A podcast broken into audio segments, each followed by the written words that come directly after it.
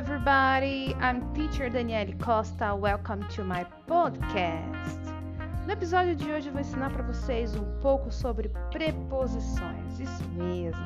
Vamos focar hoje apenas nas preposições que utilizamos para indicar a posição de algo ou alguém. Estas são chamadas prepositions of place. Antes de começar, quero te fazer uma perguntinha básica. Você já escutou algum dos 22 episódios anteriores desse podcast? Se você não sabia, ok. Mas você, meu querido ou minha querida que escutou, eu só quero te agradecer por estar aqui sempre comigo, porque esse trabalho é muito importante, assim como todos os outros que eu faço, e é tudo pensando em te ajudar. Só para não deixar lá para o final, se você tem interesse em fazer aulas particulares de inglês comigo, me procura. Meu WhatsApp é 11 999 20 14 38. Hoje eu vou iniciar aqui com a preposição on. On é uma preposição utilizada para indicar que algo ou alguém está tocando a superfície. Tenho certeza que você se lembra daquela frase que é o meme mais antigo que eu conheço. The book is on the table. Lembra? Então esse clássico, ele tá aqui para te explicar hoje como a gente usa a preposição on. On, a gente está utilizando nessa frase, the book is on the table, para indicar que o livro está sobre a mesa, na posição tocando a superfície da mesa. Ok?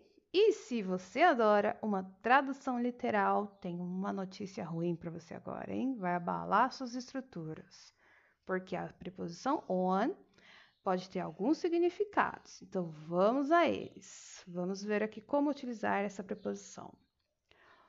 On pode ser sobre, no sentido de estar tocando a superfície, como por exemplo, The laptop is on the desk.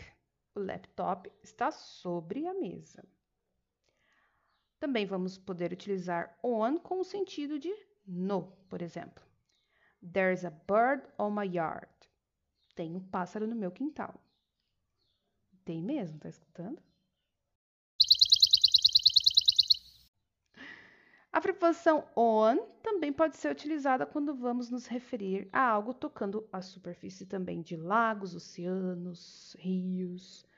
Como, por exemplo, There is a boat on the river. Ok? Mas sempre haverá exceções, e claro, com on também temos uma exceção. Quando eu quero informar o endereço, por exemplo, eu posso usar a preposição on, como nesse exemplo. I live on the Fifth Avenue. Eu moro na Quinta Avenida. Anotou aí os usos de on? Então vamos à segunda preposição de lugar, preposition of place. Vamos falar agora da preposição in, que geralmente é utilizada com o sentido de indicar que algo ou alguém está dentro de um espaço delimitado, podendo ser um país, country, pois todo país tem fronteiras delimitando o espaço.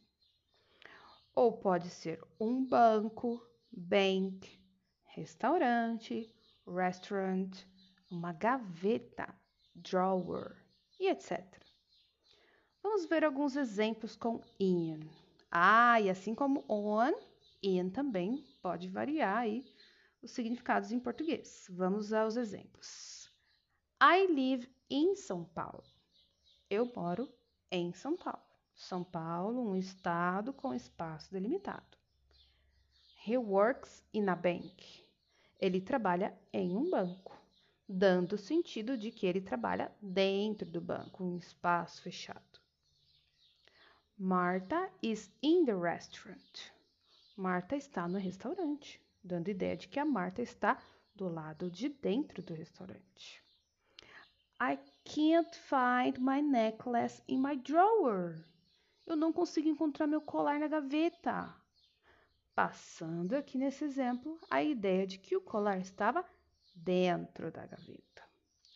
E assim, como você sabe que em inglês sempre haverão exceções. Vamos ver algumas também com a preposição in. Quando você for falar estou na cama, você também vai usar a preposição in. Por exemplo, I'm in bed. Ok? Ou quando você for falar na rua, você também vai utilizar a preposição in, como por exemplo, She was living in the street as a homeless. Ela estava morando na rua como uma sem teto. And finally, e finalmente, vamos à última preposição que falarei neste episódio, a preposição at. Usamos a preposição at para informar de onde algo ou alguém está, sem necessariamente dizer que está dentro, fora, abaixo, acima, apenas para indicar a localização ou ponto específico. Vamos aos exemplos. Com exemplo, tudo fica mais claro. My son is at school today. Meu filho está na escola hoje. Só indicando aqui a localização dele. Outro exemplo. Are you at the restaurant? Você está no restaurante? I'm at a party. Estou em uma festa. He's working at AB Company. Ele está trabalhando na empresa AB. Então, quando queremos falar sobre também espaços públicos, também vamos utilizar essa preposição at, como por exemplo, at the train station, na estação de trem, at the gas station, no posto de gasolina. E claro que não ia faltar exceção com essa preposição também, né? Vamos lá. Então, a gente pode usar at para indicar a posição de algo numa página de um livro. Por exemplo, at the bottom of the page, na parte inferior da página. E para finalizar, vocês que estudam inglês já sabem, já devem ter percebido que é importantíssimo levar em conta o contexto da frase para ter o sentido desejado. Então, haverão situações que a mesma sentença pode ser escrita da mesma forma, mas mudando a preposição. Calma aí que eu vou te dar alguns exemplos, ok? Então vamos aí. You are at the beach. Eu posso falar usando a preposição at ou eu posso falar utilizando a preposição on. You are on the beach. As duas vão ter o mesmo significado. Vocês estão na praia. Só que o contexto é que vai te fazer diferenciar qual é a diferença dessas sentenças. Então, you are at the beach. Vocês estão na praia. Estou então me referindo aqui a um lugar específico. Somente isso. Mas quando eu falo you are on the beach, aqui eu me refiro que vocês estão lá na areia, tomando sol, entenderam? Por isso sempre é importante levar em conta o contexto para entender a sentença, alright?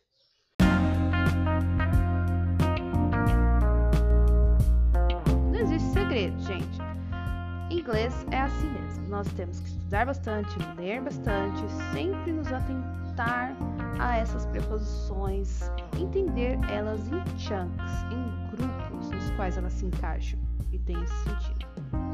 Espero que eu tenha ajudado vocês a entender um pouquinho sobre essas preposições, que são uma das mais básicas quando você está aprendendo inglês.